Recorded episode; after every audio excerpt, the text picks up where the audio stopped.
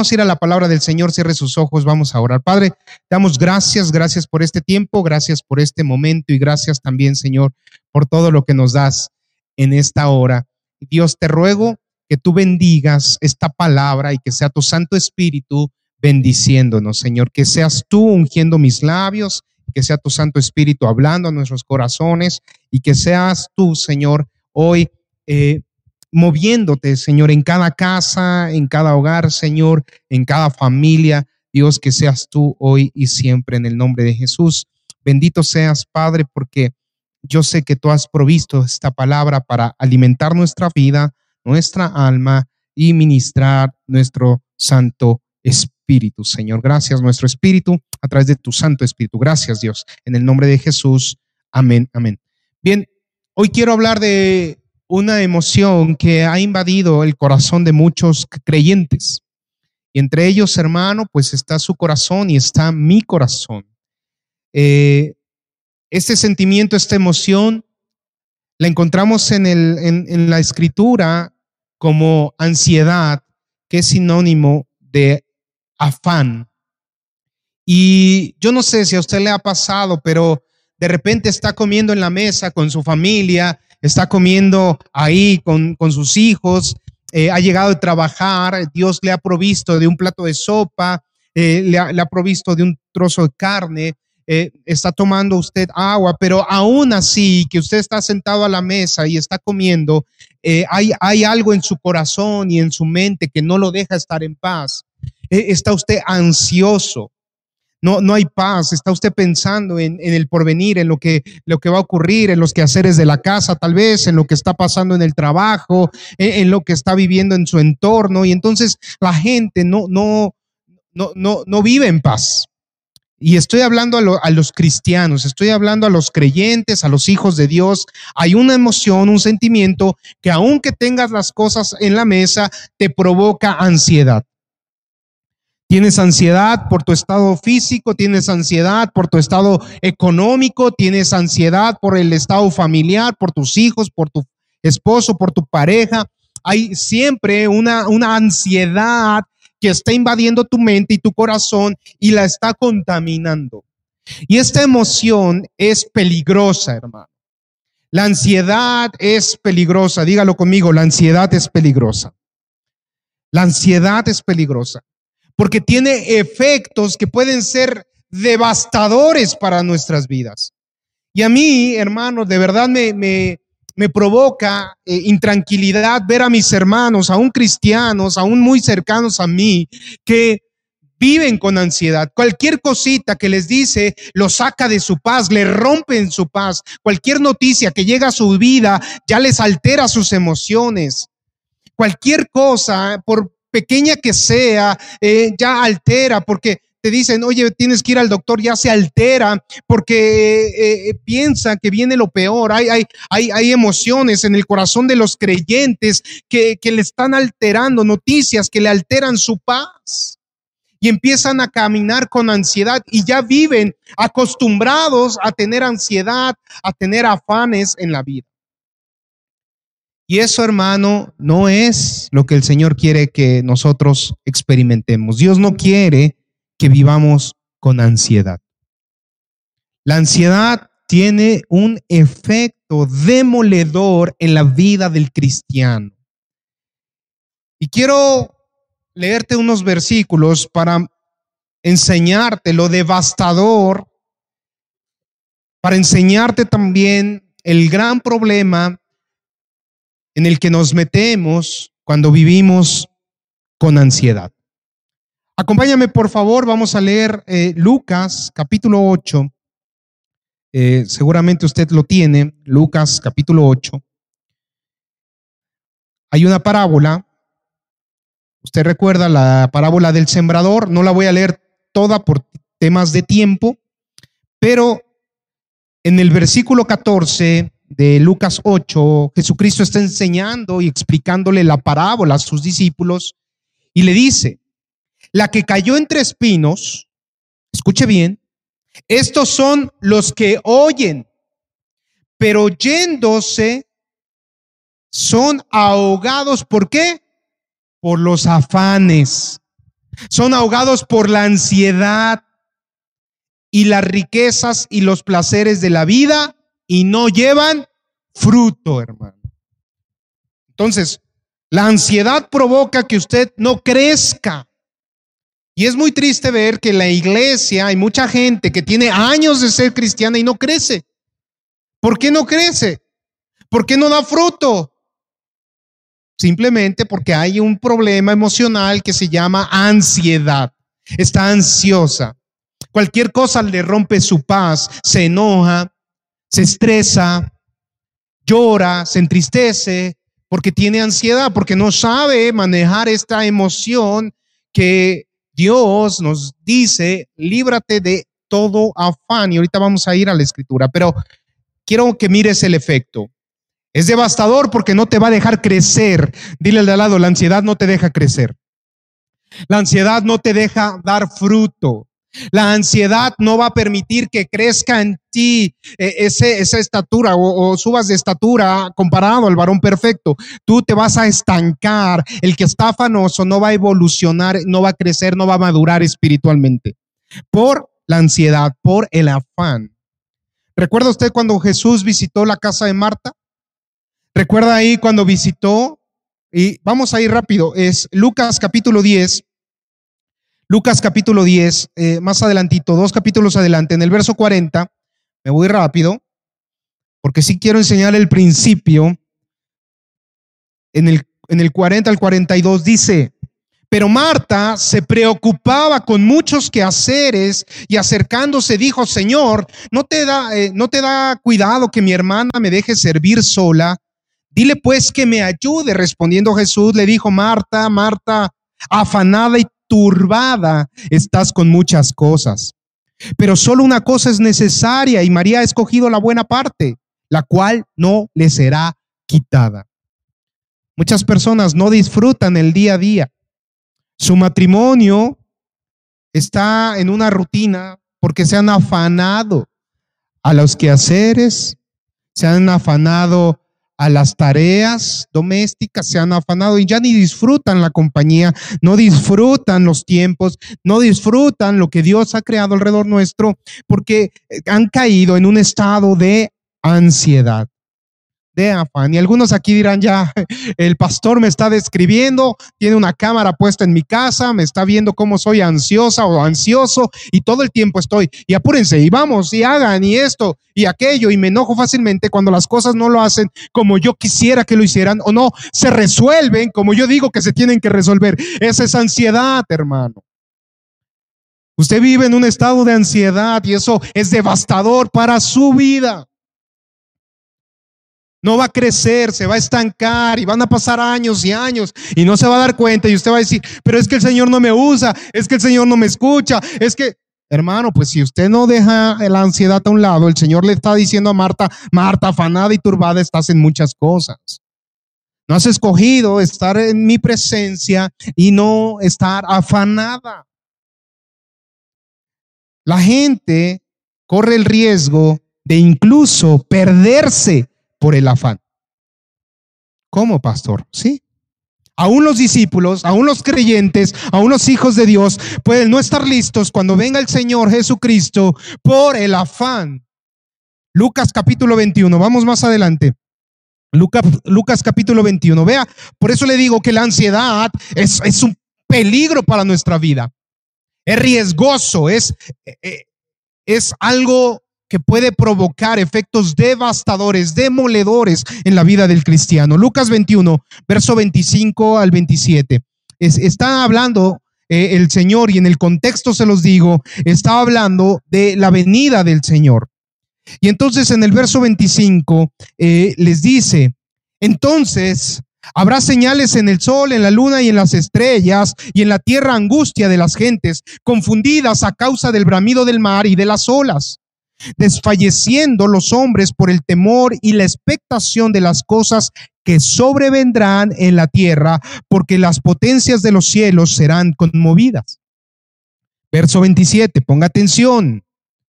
Entonces verán al Hijo del Hombre que vendrá en nube, en una nube con poder y gran gloria. Cuando estas cosas comiencen a suceder, a suceder erguíos y levantad vuestra cabeza, porque vuestra redención está cerca. Váyase conmigo al verso 34. Mirad también por vosotros mismos, ponga atención, que vuestros corazones no se carguen de glotonería y embriaguéis. ¿Y de qué? De los afanes de esta vida. Y no se carguen, lo podría leer, y, y, no se carguen sus corazones de glotonería, de andar solo comiendo, de embriagándose o emborrachándose, y tampoco de, se llenen de ansiedad por las cosas de esta vida. Y vengan de repente sobre vosotros aquel día, porque como un lazo vendrá sobre todos los que habitan sobre la faz de la tierra. Velad en todo tiempo orando que seáis tenidos por dignos de escapar de todas estas cosas que vendrán y de estar en pie delante del Hijo del Hombre. ¿Se fija el efecto devastador que tiene la ansiedad y el afanarse? Tanto que cuando venga el Señor puede que no nos agarre listos, preparados, de pie delante del Hijo del Hombre, porque hemos caminado con ansiedad. La ansiedad, hermano, no nos permite estar en paz con Dios. La ansiedad no te permite crecer. La ansiedad puede hacer que te pierdas en el camino de lo que Dios quiere que tú hagas. Así que rompamos con la ansiedad. Entonces, hay un efecto devastador, demoledor de ser afanoso, de ser ansioso. Pero no solo es eso, sino también que la ansiedad nos lleva a pecar. ¿Cómo, pastor? ¿Cómo es que la ansiedad me puede llevar a pecar? Bueno, una cosa es que yo ya quito mis ojos de Dios y los pongo en las cosas de esta vida y por eso me afano, pero no solo eso, sino lo que puede producir en mí la ansiedad. Y para ejemplificarlo, voy a ir a Mateo capítulo 6. Vaya conmigo, por favor, Mateo capítulo 6. Ahí vamos a encontrar un pasaje hermoso que usted lo conoce, está incrustado dentro del Sermón del Monte, eh, en el capítulo 6, en el versículo 25. Mire muy bien lo que dice acá. Fíjese cómo empieza, ¿eh? Por tanto, os digo, no os afanéis por vuestra vida que habéis de comer o que habéis de beber, ni por vuestro cuerpo que habéis de vestir. ¿No es la vida más que el alimento y el cuerpo más que el vestido? Mirar las aves del cielo que no siembran, ni ciegan, ni recogen en graneros, y vuestro Padre Celestial las alimenta. ¿No valéis vosotros mucho más que ellas? ¿Y quién de vosotros podrá, por mucho que se afane, añadir a su estatura un codo? Y por el vestido, ¿por qué os afanáis? Considerad los lirios del campo, cómo crecen, no trabajan ni hilan, pero os digo que ni aun Salomón con toda su gloria se vistió así como uno de ellos. Y si la hierba del campo que hoy es y mañana se echa en el horno, Dios la viste así, ¿no hará mucho más a vosotros, hombres de poca fe? No os afanéis pues diciendo qué comeremos o qué beberemos o qué vestiremos porque los gentiles buscan todas estas cosas, pero vuestro Padre Celestial sabe que tenéis necesidad de todas estas cosas. Mas buscad, dice, primeramente el reino de Dios y su justicia, y todas estas cosas os serán añadidas. Así que, nuevamente el Señor repite, no os afanéis por el día de mañana, porque el día de mañana traerá su afán. Basta cada día su propio mal. ¿Se fija cómo inició esta parte del Sermón del Monte? Empieza con un por tanto.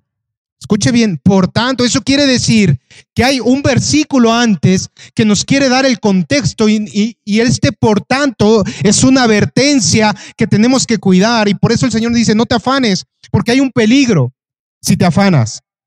Si te afanas, ¿por qué? Por lo que vas a comer, por lo que has de beber, y por lo que has de vestir. Hay, hay, hay un peligro ahí. ¿Cuál es el peligro? Vamos a, a oír un paso atrás, vamos a ir un versículo atrás. Dice, ninguno puede servir a dos señores, porque aborrecerá el uno y amará al otro, o estimará al uno y menospreciará al otro. No puede servir a Dios y a las riquezas. ¿Cuál es el peligro de estar ansiosos por el comer, por el vestir, por el beber? La codicia. Por eso dice la palabra, por tanto, ¿se fija? La advertencia es de que aquellas personas que están ansiosas, que, que, que, incluso están cuidando lo que gastan en, en, su comida, en su vestido. No estoy diciendo que hay que ser malgastadores, no, no, no. Hay que ser bien gastalones, o sea, gastar bien, a eso me refiero. No, no estar preocupado por esto, afanado o ansioso por, por las cosas, porque si no es el riesgo de que yo me pueda volver, ¿qué? Codicioso. Y entonces busque acumular riquezas y el Señor dice, no puedes servir a dos amos. O sirves a Dios o a la riqueza. No puedes servir a, a, dos porque vas a estimar a uno más que al otro. Y entonces aquellas personas que se, se vuelcan ansiosamente por buscar lo material, los afanes de esta vida, el Señor dice, tienen un riesgo y ese riesgo que produce la ansiedad los va a llevar a quebrantar mis mandamientos porque yo he dicho que no codicien. La ansiedad es peligrosa, hermano. Lo puede volver a usted codicioso. Y entonces empezar a acumular riqueza por acumular, ni siquiera darle a Dios lo que es de Dios, ni siquiera eh, poner su vida al servicio del Señor por cuidarla. Porque dice, no, se me va a malgastar. Y el Señor dice, a ver, mira las aves del cielo, no trabajan y tienen que comer. Mira la, hierba, las plantas. Ni Salomón en toda su gloria se vistió como ellas. ¿O quién de ustedes eh, se esfuerza para crecer? Nadie, solo da el Señor. El peligro de la ansiedad por las cosas materiales te puede llevar a la codicia y puedes quebrantar la ley de Dios. Ese es el riesgo. Por tanto, no te afanes. Lo acabamos de leer. El Señor sabe que tenemos necesidad de estas cosas. Claro, Él es el dueño del oro, de la plata. Él es el dueño de todo lo que tenemos, hermano. Es de Él. Pero si usted está ansioso, porque, ay, este vestido ya me lo vieron, necesito otro, estos zapatos ya me los vieron, necesito otro. No, yo necesito la ropa de marca, yo necesito el carro del año, yo necesito una casa más grande, yo necesito, y empieza usted a necesitar, ¿a quién le está sirviendo realmente usted? ¿En dónde está su afán y su ansiedad? En las cosas de este mundo, claro. Y el Señor dice, por tanto os digo, no os afanéis por vuestra vida porque el que busca su vida, de cierto que la perderá. Mas el que pierda su vida a causa de mí, entonces ¿qué? La hallará. Es usted libre de esta ansiedad, hermano. Ahora, no estoy promoviendo el que usted diga, ah, ok, no me voy a afanar más. A partir de mañana renuncio a mi trabajo y el Señor me va a dar todo lo que necesito. No estoy diciendo eso, hermano. No, no me mal confunda. No, no, no sea un abusador de la gracia de Dios. Porque aunque Dios alimenta a las aves del cielo, Dios les puso un instinto a las aves para que fueran a comerse los gusanos. No es de que abren la boca y los gusanos le caen del cielo. No es así.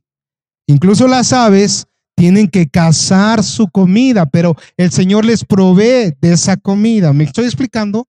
De la misma forma, Dios nos ha establecido a nosotros el trabajo para comer. Dice la palabra que el que no trabaje, que no coma. Y de hecho, Proverbios capítulo 6, y esto es para los flojos, que yo creo que en la iglesia no hay, pero para que usted ministre a sus hijos también. Proverbios, rapidísimo, aquí hablando del afán. Proverbios capítulo 6, verso 6. Usted recordará aquí, de hecho, la hermana Patti hizo una clase ahí de niños haciendo referencia a los animalitos, ¿verdad? Y en Proverbios 6 nos deja ver la escritura que podamos nosotros asemejarnos, ¿verdad? ¿A quién? A la hormiga. Dice Proverbios 6, verso 6. Ve a la hormiga, oh perezoso, mira sus caminos y sé sabio lo cual no teniendo capitán, ni gobernador, ni señor, prepara en el verano su comida y recoge en el tiempo de la siega su mantenimiento. perezoso, ¿hasta cuándo has de dormir? ¿Cuándo te levantarás de tu sueño? Un poco de sueño, un poco de dormitar y cruzar por un poco las manos para reposo. Así vendrá tu necesidad como caminante y tu pobreza como hombre armado. Hermano, no. Dios no está con este sermón del monte diciendo que seas flojo. No, no, no. Lo que está diciendo el Señor es, yo te voy a proveer de todas las cosas. Tú esfuérzate, sé valiente, trabaja honestamente, íntegramente, y yo voy a hacer que tu trabajo prospere. Te voy a bendecir para que comas, para que vistas, yo te voy a dar los medios para que, eh, los recursos para que eso llegue a tu vida y a la vida de tus hijos. Por eso dice la escritura, no hay justo desamparado ni su descendencia que mendigue pan, porque el Señor va a estar procurando nuestras vidas. También dice que a los que diezman, a los que ofrendan, Dios guarda y cubre sus riquezas, la sella bendice sus campos, bendice sus bestias, bendice todo lo que nosotros hacemos cuando le damos a Dios lo que es del Señor. Lo que te está diciendo eh, Dios es guárdate de la ansiedad. O sea, no vayas al trabajo diciendo, ay, voy a trabajar porque si no me corren, voy a trabajar porque si no eh, me van a despedir y después, ¿qué voy a hacer? Esa es ansiedad. No, usted vaya, llegue temprano, cumpla con sus deberes, trabaje, trabaje con fe y diga, yo sé que el Señor guarda mi trabajo. Aún en medio de la pandemia, el Señor guarda mi esfuerzo. Aún en medio de la pandemia, el Señor guarda mis ventas. Yo me paro temprano, abro la cortina de mi negocio y voy a trabajar porque el Señor me va a bendecir, me va a prosperar. Al que, eh, al que trabaja, el Señor lo bendice y lo prospera. El trabajo es el, el medio. No le voy a agregar ansiedad a mi trabajo. ¿Me estoy explicando ahora? Entonces, usted no se afane por las cosas de este mundo. El Señor le va a bendecir y él ya sabe lo que necesitamos. Usted tiene que trabajar como la hormiga. Tiene que prever también para el futuro. ¿Es válido ahorrar, pastor? Sí, es válido ahorrar. ¿Es válido acumular riquezas? Ya te diría, bueno, acumula lo, lo necesario para que le dejes a tu descendencia, claro, para que mejore tu descendencia, para que tus hijos comiencen en un nivel más alto del que tú iniciaste. ¿Eso es válido? Sí, es válido. Pero no es atesorar por atesorar y volverse codicioso y no compartir, no, hermano. Es tener un plan financiero para tu retiro, un seguro de vida. Esas cosas son válidas, hermano. Son válidas, son medios que el Señor te permite tener y usar para tener paz en tu corazón de lo que está por venir y el Señor te lo va a bendecir. Entonces, trabajemos, hermano. Trabajemos, pero no le agregamos a nuestro trabajo ansiedad ni afán. Y enseñémosle a nuestros hijos a tampoco andar afanosos por tener la consola o el mejor juego o tener eh, la mejor tecnología. No, no, no, no, no. De hecho, hice un trato con mis hijos para diciembre, un celular, y ellos me decían, papá, pero yo quiero un celular de estos que, que se puedan eh, mover y meter y hacer mil cosas. Y yo le dije, sí, te voy a dar un celular que te funcione para que hagas lo básico. No, nada más. No necesitas más que eso. Enseñémosle que no hay que ser ansiosos por, por tener lo mejor y lo más, porque esas son condiciones de este mundo. Y nosotros somos del mundo, pero estamos en el mundo, pero no somos del mundo más bien. ¿Ok? Entonces, Estamos viendo, la ansiedad es peligrosa, devastadora, porque no me deja crecer, porque no me deja dar fruto, porque me puedo perder, porque no cumplo el propósito de Dios, pero también es, es un principio de codicia. Hay un riesgo al ser ansioso y eh, me, lleva incluso a, a, poder romper y quebrantar sus mandamientos. La tercera cosa es que la ansiedad es inútil. Diga conmigo, la ansiedad es inútil. Es inútil. Ahí estábamos leyendo en el Sermón del Monte, ¿quién de ustedes se afana tanto que pueda hacer crecer que pueda hacer que crezca. Imagínense que yo me voy, a poner a decir, voy a crecer, voy a crecer, voy a crecer. ¿Cuántos pueden añadirle centímetros a su cuerpo por, solo ponerse ansiosos? Es inútil. Es inútil caminar con ansiedad. ¿Cuántos, por más que, se, que, que tengan una ansiedad por preservar la vida, pueden añadir años a su vida? Eso no depende de nosotros, hermano. Eso depende del Señor. Yo me puedo cuidar con la mejor dieta, puedo seguir las mejores recomendaciones, puedo hacer lo que sea para cuidar y, mantener este cuerpo, pero eso no significa que, que, añada más años. Si el Señor me llama ahorita, me llama ahorita. Viene un rayo, me cae a Dios. No debo de vivir con ansiedad, tampoco le estoy incitando a que se descuide y coma lo que sea, no quiero que sea sabio y tenga discernimiento de lo que estoy hablando. Usted tiene que hacer lo que le corresponde, hacerlo de manera íntegra, justa, pero no con ansiedad. No diciendo, no, no, no, no voy a comer lácteos porque ya descubrí que eso puede traer bacterias y entonces, no, no, no. Dice la palabra que comamos y bebamos y todo lo hagamos con fe, con fe, y lo hagamos como si fuera para el Señor. Así que usted cuide su cuerpo, es el templo del Señor, manténgase en forma, pero eso no, no con una ansiedad o con un afán de que con eso usted va a vivir más años. El Señor tiene dispuesto nuestro tiempo. Lo hacemos por estar en paz, lo hacemos por estar bien, lo hacemos por sanidad propia, porque también es el templo del Señor y hay que cuidarlo, pero no por afán, no por una ansiedad o por miedo a morir. Entonces, es inútil. La ansiedad te quita el paz, te quita la paz y el gozo. Es más, la ansiedad te puede enfermar. La ansiedad te puede matar, eso sí puede hacer. Hemos visto ahora con el coronavirus a gente que tiene eh, la falta de respiración, empiezan a tener una ansiedad que tiene que ver con, la, con el proceso de falta de aire. Médicamente es comprobable que la ansiedad, la gente que, le da ansiedad puede morir. Y no es algo que tal vez ellos puedan controlar en esa situación, muy particular por la falta de aire. Pero lo que te quiero enseñar es que la ansiedad mata. Tienes que cuidar, hermano, de no vivir, porque es inútil vivir con ansiedad. Es inútil. No tiene sentido afanarse. No tiene sentido ser ansioso. Bueno, pastor, después de todo lo que me ha dicho de la ansiedad, ya no quiero ser ansioso. ¿Qué hago? Bueno, lo primero es venir delante del Señor y orar, pero no solo basta con orar, sino que lo que hoy te quiero enseñar es que es un proceso racional.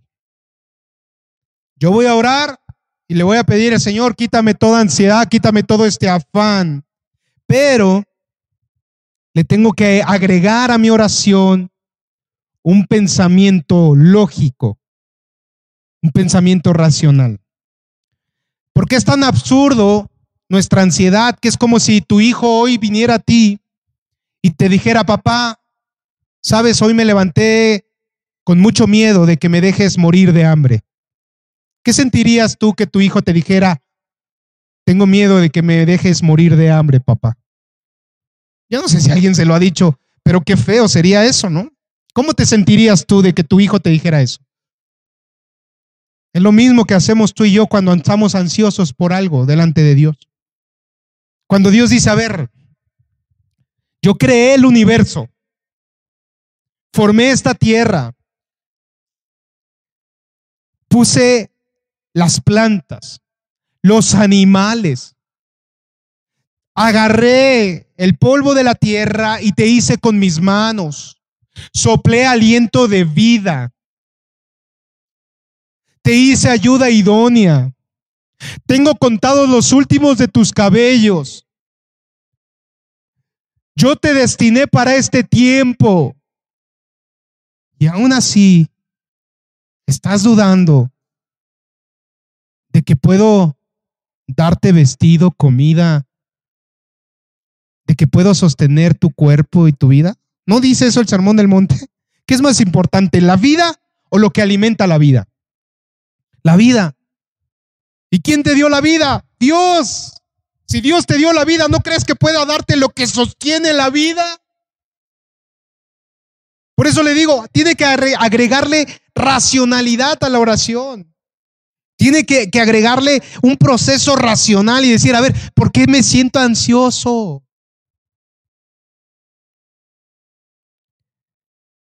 La vida es más que lo que sostiene la vida y la vida nos las dio Dios.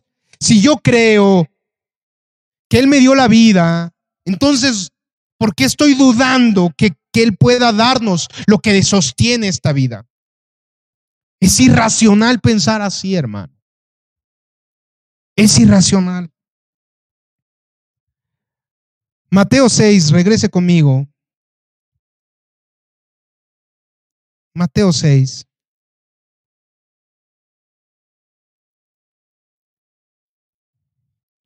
En el versículo 30.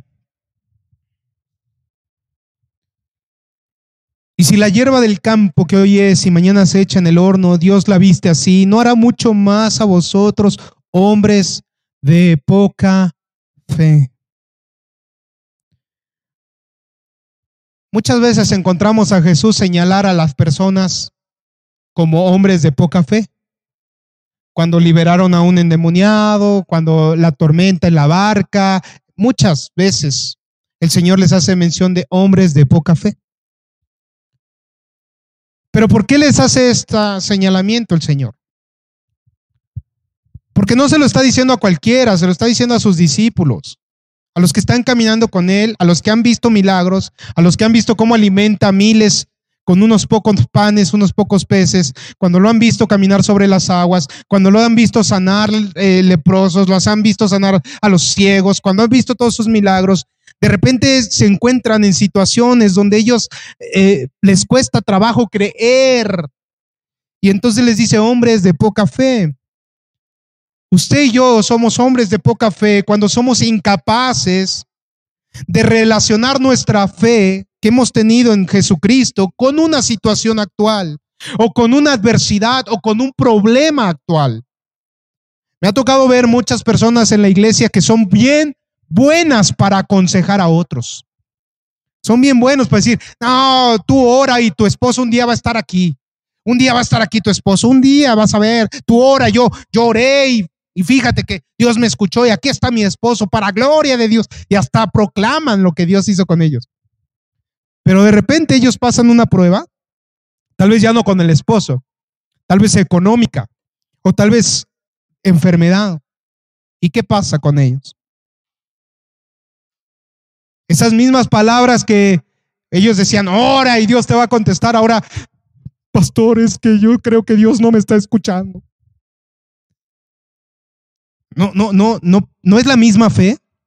No es la misma fe que yo utilicé para que mi esposo llegara a la iglesia, la misma fe que debo de utilizar para que Dios sane, para que Dios provea. No es la misma fe que tengo hoy puesta en que mi nombre está escrito en el libro de la vida. No es la misma fe que voy a atravesar ahora en mi trabajo o en mi negocio para que prospere. No es la misma fe. Entonces, ¿por qué nos cuesta trabajo creer en algunas cosas? Porque nos hace falta ponerle a nuestra oración razón y recordar en quién hemos confiado. No hemos confiado en la nada. Hemos confiado en el creador de la vida, en el creador del universo, en el que es principio el fin, el que es el alfa y la omega, en el que en el gran yo soy. Él es Dios, nuestro proveedor, no es no es no es alguien que podamos menospreciar en algunas circunstancias. Él es el mismo de ayer, de hoy y por los siglos, hermano. Su fe tiene que guardarse de toda esta ansiedad y librarse con el razonamiento y decir, ¿por qué estoy ansioso? Es irracional ponerme así cuando yo he puesto mis ojos en aquel que me salvó, en Jesucristo, en mi Señor. Así que ahora, hermano, usted puede librarse de la ansiedad si usted plenamente puede confiar en el Señor en usar la razón junto con la oración. Use la razón junto con la oración. ¿Sabe por qué estoy aquí hoy? Porque he pasado unos días malos, hablando físicamente malos, de salud. Algunos lo saben y han intercedido por mí. Y en mi oración yo decía, cuando soy débil, entonces soy fuerte. porque Dios se fortalece en mi debilidad. Y cuando mi carne se duele, mi espíritu crece.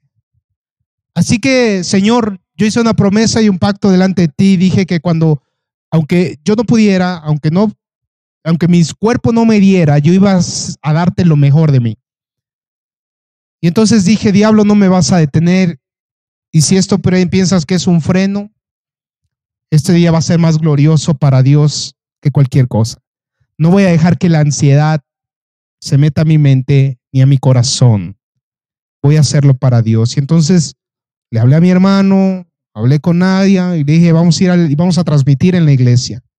Y yo sé que para muchos de los que están aquí les está siendo de bendición y de edificación para sus vidas. Así que levántese, hermano. Levántese, levantémonos juntos, desechemos la ansiedad, Desechemos todo afán que tengamos. Vivamos en paz y con gozo, porque el gozo del Señor es nuestra fortaleza y porque hemos confiado en un Dios eterno que ha dado su, a su único Hijo para salvación nuestra. Así que hermano, usted ha confiado en el Creador del cielo, en el Creador del universo, en el que nos ha dado todo. Así que no dude más. Dios está con usted, Él está conmigo y la paz de Dios que sobrepasa todo entendimiento, hoy vendrá a su corazón y a su vida. Deseche la ansiedad, deseche el afán y póngale a su oración también razón. Que Dios le bendiga, hermano. Vamos a orar. Señor, gracias. Gracias por este tiempo, gracias por esta hora. Gracias porque en algunos aspectos de mi vida yo aún me he mostrado ansioso, en algunos otros yo me he afanado, y hoy entiendo que no debe ser así, Señor. Que eso no proviene de ti y puede llevarme a quebrantar tus mandamientos.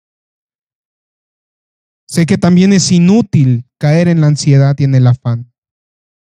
Hoy te ruego que nos libres, Señor, y que nos perdones por constantemente estar ansiosos o afanados, por caminar fuera de tu voluntad y de lo que Señor, tú quieres que hagamos, por dejarnos robar la paz tan fácilmente, Señor. Yo quiero hoy, Dios, rogarte que traigas a mi vida, Señor, esa paz que sobrepasa todo entendimiento. Y que me hagas recordar todas aquellas veces de las cuales tú me has salvado y me has rescatado para la adversidad que hoy estoy viviendo, para Señor, para que mi mente, en mi mente exista la memoria de cuando me levantaste y de cómo me has salvado. Que nunca olvide ninguno de tus beneficios, Señor. Y que siempre y en todo momento y en toda situación recuerde quién tú has sido conmigo, Señor. Eres mi ayudador, eres mi roca, eres mi castillo. Bendito seas, Padre, porque en ti he confiado. Gracias Dios. Gracias te doy en el nombre de Jesús. Amén, Señor.